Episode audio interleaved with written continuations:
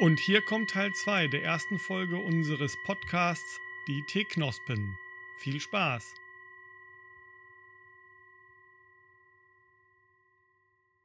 Wenn jetzt jemand sagt, er möchte sich nur eine Tasse machen, also so üblicherweise, was man bei uns so als Tasse, so 0,2 Liter, 0,25, vielleicht 0,3. Da könnte ich mir ja vorstellen, dass so ein Dauerfilter durchaus geeignet ist, der dann ungefähr ja die Größe der Tasse hat. Ne? Ja, genau. Also das ähm, gibt es ja auch sogar. Es gibt ja diese Tassen mit einem Sieb drin mhm. auch. Äh, bei manchen ist das Sieb auch tatsächlich so groß fast wie die Tasse. Das wäre zumindest das, was äh, ich für sinnvoll hielte, wenn es auch wirklich sehr weit runter geht. Mhm. Ähm, oft werden diese Tassen als Kräuterteetassen bezeichnet. Ähm, ja, da hebt man wohl ab darauf, dass viele sowas dafür verwenden und äh, irgendwie hm, wurde das dann auch mal so in den, in den Gedankengängen derjenigen, die es entwickelt haben, war das dann da vorhanden. Nur da könnte man natürlich auch anderen Tee drin machen. Mhm. Oder aber eben diese Dauerfilter, die man erwerben kann.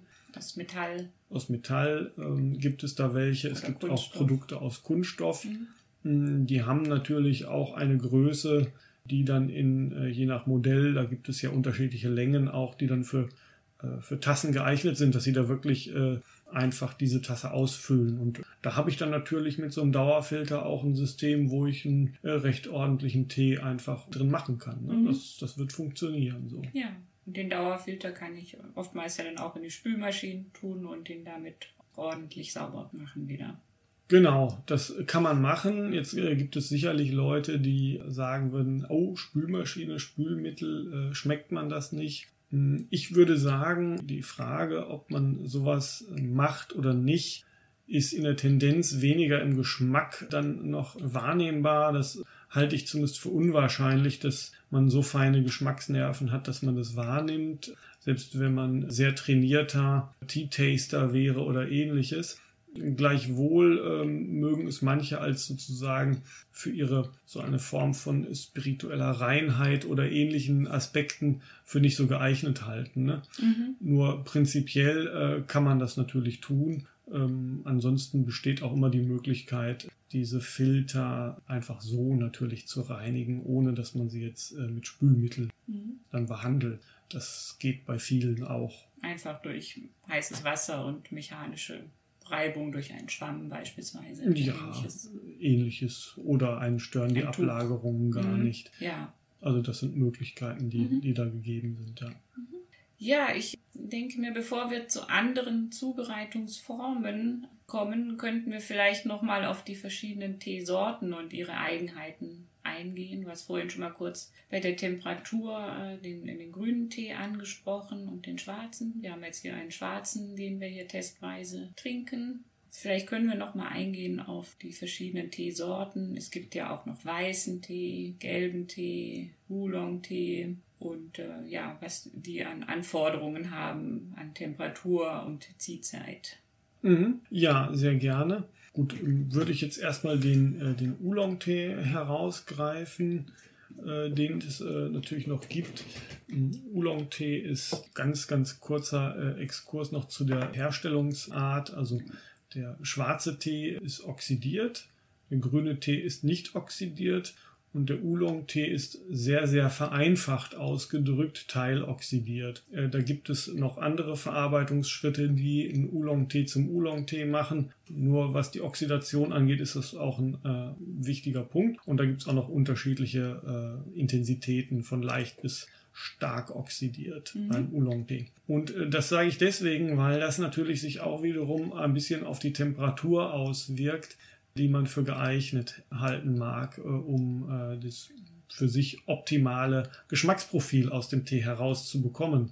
Und deswegen ist es jetzt mit dem Oolong-Tee schon nicht mehr ganz so einfach, so eine grobe Einrichtung wie beim grünen Tee zu machen. Da gibt es also eine unglaubliche Bandbreite an Sorten beim Oolong-Tee auch. Ganz grob weit oxidierte können eher in der Tendenz wärmer aufgegossen werden als so mancher leicht oxidierte.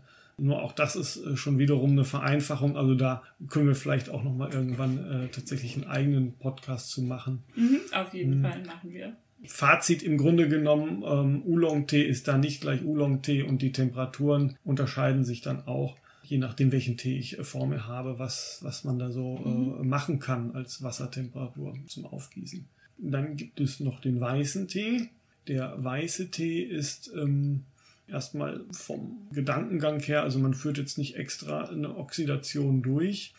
Der wird halt einfach gepflückt und nur es gibt äh, so eine leichte Oxidation, die da oft äh, auch stattfindet äh, beim weißen Tee, weil es nicht auf die gleiche Weise äh, unterbrochen wird wie beim grünen Tee. Und, der weiße äh, Tee wird nicht erhitzt. Genau, der wird nicht äh, zu dem Zeitpunkt jedenfalls, sondern wird erstmal getrocknet und deswegen gibt es da so leichte Oxidationsprozesse, die da stattfinden. Die sind aber äh, sehr gering, also wirklich sehr gering, sodass es schon auch in die Nähe von äh, nicht oxidiertem Tee eher geht, bei den meisten weißen Tees jedenfalls. Also vielleicht kommt das schon so ein bisschen raus. Die Teewelt ist nicht so einheitlich, äh, dass man das jetzt so ohne weiteres immer über generalisierende Aussagen so mhm. gut abbilden kann. Hm, für vieles lohnt es sich dann auch noch mal etwas genauer und spezieller nachzugucken was wir sicherlich auch noch machen äh, werden in weiteren Folgen. Also der weiße Tee, aus meiner Sicht jedenfalls, äh, höhere Qualitäten können tendenziell auch mit einer recht hohen Wassertemperatur aufgegossen werden. Da würde ich eher so in Richtung 90 Grad tendieren äh, für für viele weiße Tees mhm. Äh, ist das möglich. Nur auch hier, es gibt ja immer Unterschiede noch und einzelne Ausnahmen. Deswegen lohnt es sich, wenn man dann noch nicht so die Erfahrung hat, eben die Empfehlungen von demjenigen auch mal als Startpunkt zu nehmen, äh, wo, wo der Tee gekauft wurde. Ne? Mhm. Ja, wir hatten uns äh, vorgenommen, auch noch auf ein paar etwas äh, speziellere Zubereitungsformen überzu, äh, ja, einzugehen. Und äh, dazu hast du vor dir ein ja, kleines Ensemble aufgebaut. Es geht hier um die Zubereitung Gung Fu Cha. Und ich reiche dir eben das Wasser, das wir vorbereitet haben. Wir haben hier heißes Wasser in einer Thermoskanne vorbereitet. Kochendes Wasser haben wir in die Thermoskanne gefüllt. Und äh, ich beschreibe einfach mal, was ich jetzt hier sehe. Ich sehe ein, ähm, ja, ein kleines äh, weißes Kästchen, äh, was du äh, vor dir aufgebaut hast. Das ist ein äh, sogenanntes äh, Teetablett.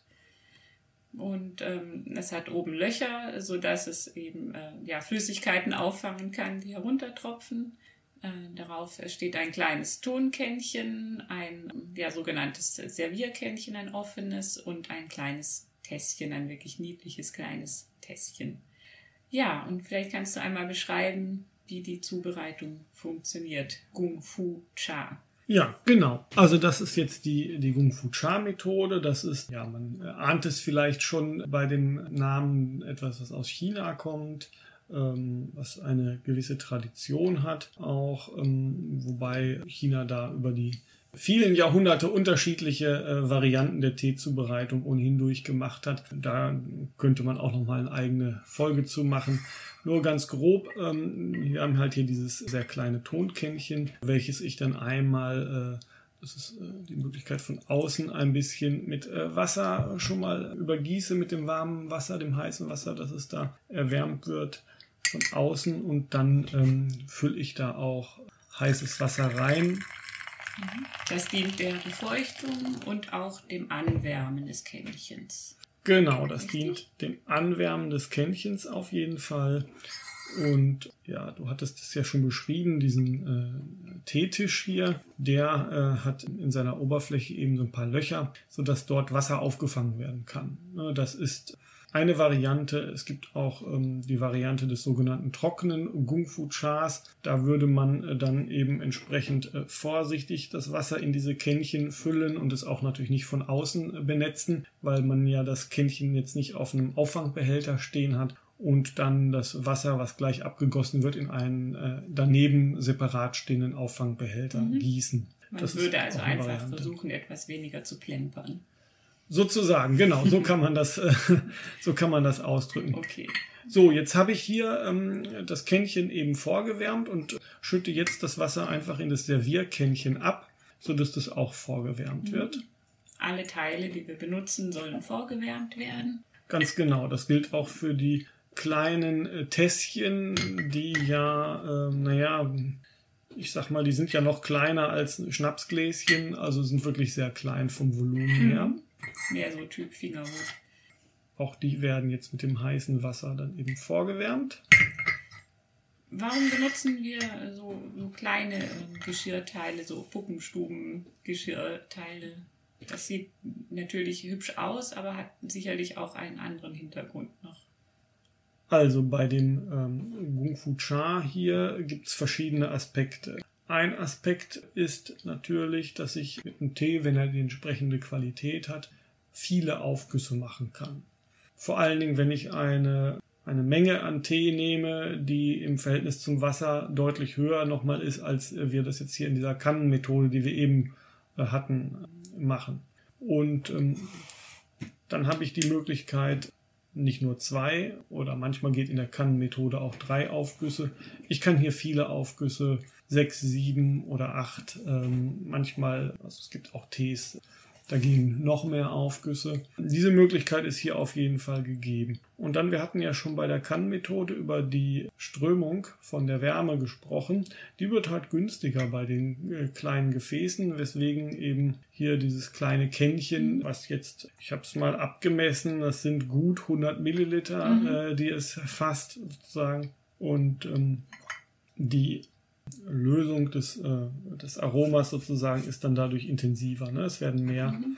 äh, Geschmacks, äh, ja, sagen wir mal, relevante Bestandteile entsprechend dann in der Zeit auch gelöst und äh, gehen darin über. Das heißt, wir haben mehr Nuancen im Grunde genommen in dem Teeaufguss, als wir das bei größeren Wassermengen hinbekommen können überhaupt. Ne? Das heißt, ich habe mit dieser Methode die Möglichkeit, sagen wir gut ein Liter Wasser, also ein Liter Tee aufzubrühen in, sagen wir, sieben bis äh, neun oder zehn Aufgüssen. Und jeder Aufguss äh, bietet eine neue Nuance des Tees. Ja, ob es jetzt wirklich ein Liter werden, also das wird wahrscheinlich ein bisschen weniger äh, Mhm. werden, wenn man das äh, so macht. Nur äh, in der Tat, man kann hier mehrfach Aufgüsse machen äh, und zwar eben auch mehr als so die zwei, die ich jetzt hier bei diesem Tee zum Beispiel in der Kannenmethode, da äh, würde mehr nicht gehen als zwei, dann ist das Aroma halt auch durch. Und hier kann ich eben mehrfach aufgießen und man bekommt dann da so auch zum Teil mit den Aufgüssen noch etwas unterschiedliche Nuancen äh, präsentiert. So, ich fülle jetzt mal den Tee hier hinein. Du hast hier schon eine abgewogene Menge Tee vorbereitet. Das ist wieder unser Chiaochu Hongmei. Mhm. Genau. Und diese vorbereiteten Teeblätter hast du jetzt in das kleine Kännchen gegeben. Richtig. Schüttest ein, ein bisschen Gold her. Ähm, genau, damit Verteilst sich. den Tee in, der, in dem kleinen Kännchen. Das nimmt jetzt schon ein gewisses, ja, ein gewisses Volumen in dem kleinen Kännchen, vielleicht so ein Drittel des Volumens ein. Ja, das Schütteln, das hat äh, noch so den Zweck, um kleinere Teebestandteile nach unten äh, zu schütten, weil dieses Kännchen innen drin hat einfach nur einen Ausguss Mhm. und äh, kein äh, Sieb. Und dann ist es hilfreich, wenn äh, die kleinen Bestandteile unten sind, damit die nicht mit ausgespült werden. Äh, Und der Ausguss weil so nicht verstopft wird. Also ein bisschen, äh, auch wenn es ein hochwertig gepflückter Tee mit äh, ja, intakten Blättern ist, äh, nur ähm, so ein leichten, ein bisschen Abrieb ist ja, ist ja immer da durch die Mechanik. Das lässt sich gar nicht ganz verhindern. Und dementsprechend hilft es so ein bisschen, die kleineren Bestandteile nach unten zu schütteln. Ich hatte eben ähm, 100 Milliliter gesagt, fällt mir ein, das ist nicht ganz richtig, es sind ja 150. Und ähm, wir haben halt hier jetzt äh, eben entsprechend 4 Gramm äh, Tee drin. Mhm. Ja, wenn wir uns das Verhältnis vergegenwärtigen, eben hatten wir 6 Gramm für 500 Milliliter, jetzt haben wir 4 Gramm für 150. Genau. Das heißt, der Tee ist äh, deutlich stärker konzentriert. Und äh, wenn du jetzt einen ersten Aufguss machst, dann äh, wird es entsprechend die Zeit reduzieren, werden wir gleich sehen. Richtig.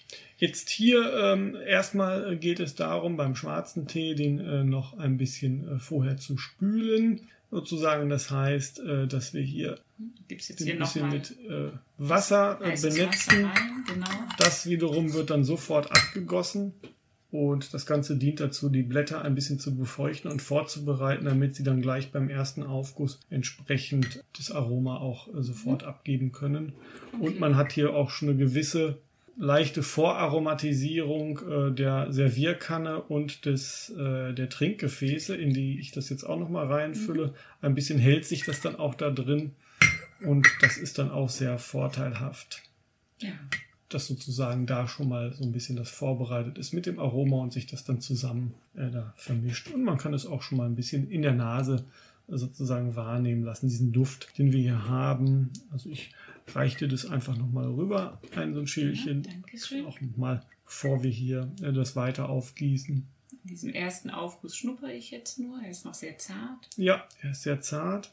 Mhm. Und ist eine gewisse Süße, die da irgendwie so in die Luft ähm, hinausgeht. Auch so eine ganz, ganz dezente Fruchtigkeit. Und man hat schon eine gewisse Ahnung mhm. ähm, von dem äh, Tee, wie schon ich mal eine äh, Vorfreude. Finde. Genau. Und ähm, jetzt kommt dann der erste Aufguss. Das wäre in ah, unserem mhm. Fall dann äh, mit 60 Sekunden. Mhm. Man kann sehen, die Teeblätter sind auch schon ein ganz kleines bisschen aufgegangen. Die sind ja sehr stark gerollt hier bei diesem Tee und ein ganz kleines bisschen haben sie sich schon entfaltet. Ganz genau. Ja. Okay. Du beginnst das Wasser einzuschütten, guckst auf die Uhr, damit wir ungefähr 60 oder ziemlich genau 60 Sekunden wollen wir abwarten. Die beginnen jetzt. So, und das andere schütte ich jetzt einfach schon mal weg. Eben in dieses, auf das Teetischchen einfach drauf, was eben dann unten drunter mhm. so eine Auffangschale hat. Wie so etwas aussieht und äh, auch noch einen etwas ausführlicheren Text zum Kung Fu Cha hast du ja bereits schon äh, geschrieben und auf äh, Teeknospe veröffentlicht. Da kann man also noch einmal nachlesen, wie das Ganze funktioniert. Genau, da können auch die einzelnen Schritte nochmal nachgelesen werden und da äh, gibt es eben auch nochmal entsprechend die, die Informationen dazu. Mhm. Da kann man auch sehen, wie die einzelnen Teile aussehen können. Kännchen, Servierkännchen, Pöttchen und Teetisch. So, die 60 Sekunden sind um. Der Tee wird abgegossen in das Servierkännchen. Warum gibt man ihn nicht direkt in eine äh, Tasse? Eine große Tasse zum Beispiel? Naja, in dem ähm, Wing-Fu-Kännchen schwimmen ja die Teeblätter frei und letztlich ähm, mit dem Ausgießen sozusagen gibt es ja eine leicht unterschiedliche Ziehzeit, wenn man so will, ne, des Wassers. Also das, was äh, am Ende rauskommt, hat etwas länger gezogen als das, was am Anfang rausgeschüttet wurde. Und wir möchten ja allen Gästen sozusagen, wenn wir jetzt nicht alleine trinken, doch das gleiche Geschmackserlebnis gönnen. Und ähm, deswegen in das Servierkännchen so äh, vermischt er sich äh, dann der Aufguss zu einem harmonischen einzigen Geschmacksprofil im Grunde genommen. Und dann kann von dem Servierkännchen eben entsprechend in die kleinen Trinkgefäße geschüttet werden. Mhm. Damit alle Gäste. Habe ich jetzt einmal gemacht. Dankeschön. Denselben Geschmack bekommen. Und ähm, es gibt noch einen weiteren Vorteil, das hatte ich eben vergessen zu erwähnen, mhm. weil du ja gefragt hattest, äh, so diese kleinen Gefäße. Äh, dieses äh, sehr kleine Trinkgefäß hat natürlich auch den Vorteil, dass der Tee dort ähm, deutlich schneller abkühlt als in einem, einem, großen Gefäß. Das kennt vielleicht jeder, der hat das, äh, das mal ausprobiert, würde man einen Liter äh, kochend erhitzen und den jetzt in so ein äh, Gefäß tun, dann braucht das schon ganz schön lange, bis das kühl wird. Wenn ich hingegen nur so 10 Milliliter irgendwo äh, von kochend irgendwo reinstelle, dann kühlt sich das deutlich schneller mhm. ab. Das bedeutet hier wiederum, dass die äh, Reaktion mit dem Luftsauerstoff äh, viel kürzer ausfällt, bevor ich den Tee trinken mag.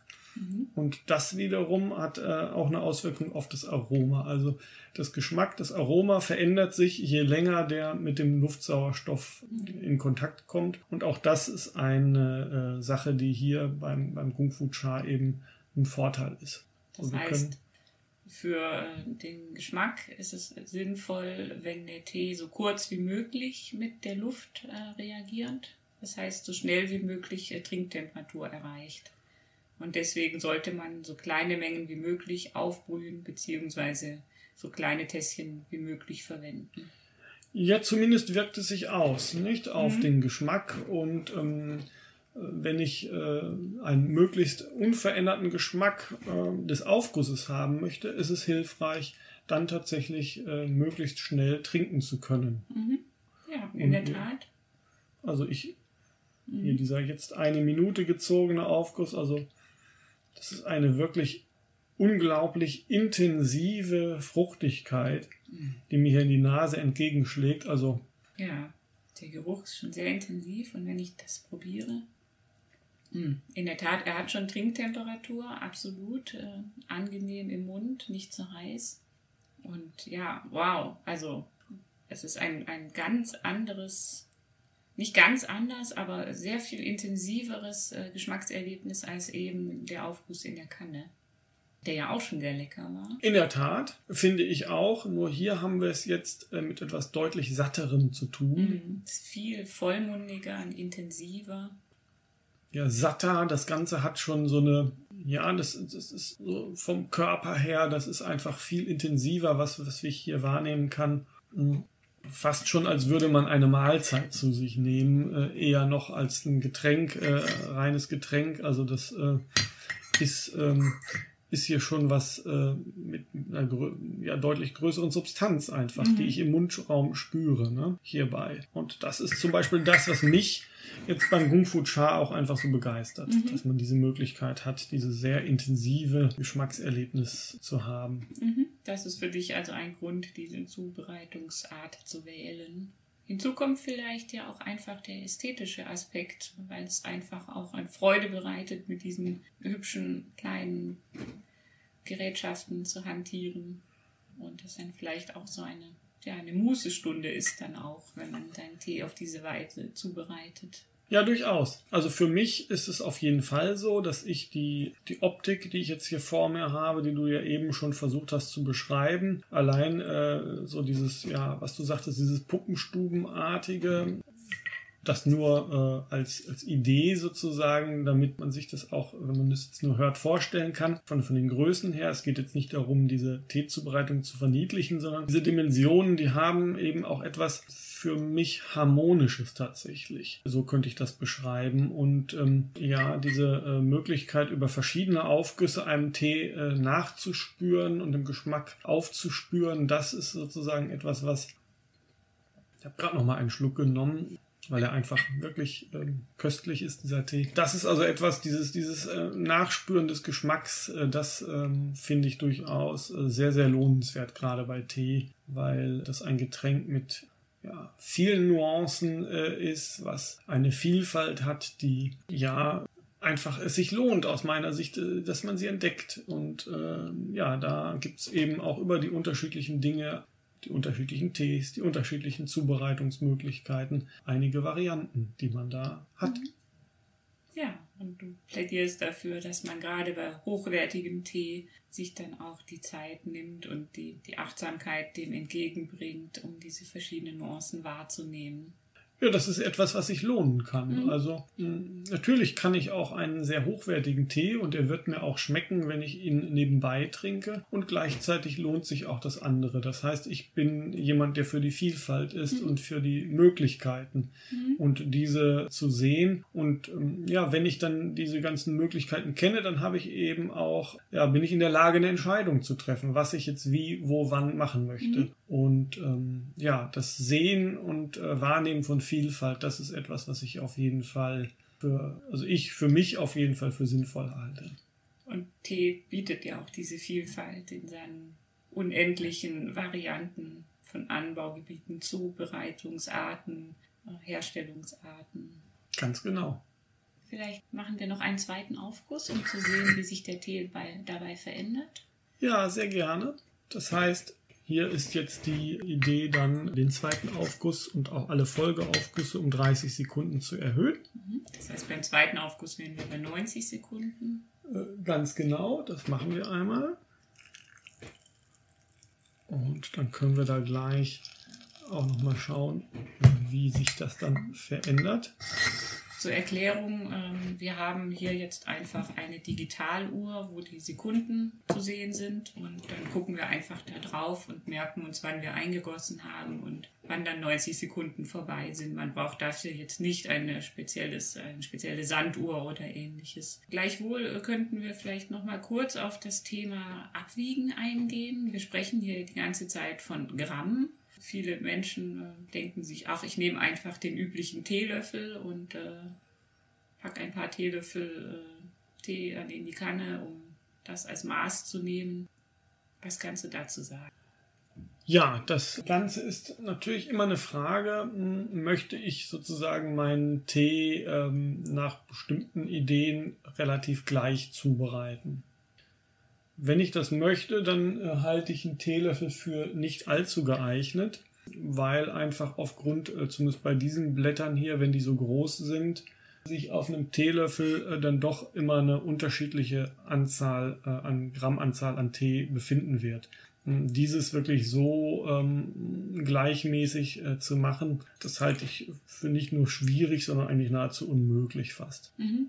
Das heißt, einen Tee abzuwiegen ist einfach eine Sache, die ich dann anwende, wenn ich die Teemenge in Bezug auf das Wasser möglichst gleich halten möchte. Mhm. Wenn mir das egal ist, aus welchen Gründen auch immer, dann kann ich natürlich auch den üblichen Teelöffel verwenden. Ja, nur dann schmeckt eben der Tee unter Umständen auch anders und zwar auch auf eine Art und Weise, die mir vielleicht nicht gefällt. Mhm. mhm.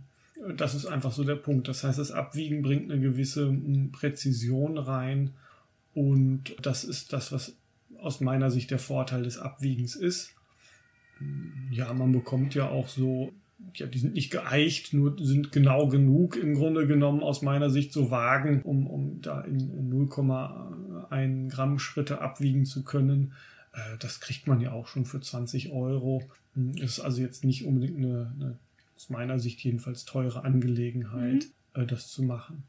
Ja, und das würdest du auch schon empfehlen äh, für die äh, Kannenzubereitung. Hat man ja gesagt, 6 Gramm ungefähr für einen halben Liter. Durchaus. Also ähm, unsere Zubereitungsempfehlungen, die basieren ja äh, letztlich alle auf Gramm, weil der Witz bei einer äh, Empfehlung ist ja, dass das reproduziert wird, mhm. was ich äh, als Idee habe. Und da sehe ich eben beim Teelöffel das als nicht so gegeben, dass das wirklich reproduziert werden kann.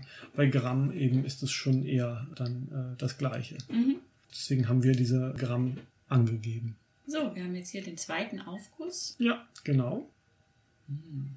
Oh, ich habe das Gefühl, der ist noch intensiver als der erste Aufguss. Also noch deutlich fruchtiger im Geruch schon mal. Ja, und auch im, im Aufguss, im Geschmack nehme ich vielleicht hier noch so eine gewisse Zitrusnote wahr. Hm. Ja, und er hat, äh, hat also ein paar ähm, Kräuternoten so minimal dezent Kräuternoten mhm. dazu gekriegt, die, wie ich finde, durchaus mit dieser Süße und der Fruchtigkeit wunderbar harmonieren mhm. in diesem Falle. Ein sehr spannendes Geschmackserlebnis. Ja. Dankeschön. Das würde ich sagen, gibt uns mal einen kleinen Einblick in die Welt des Kung Fu Cha. Und gleich geht's weiter.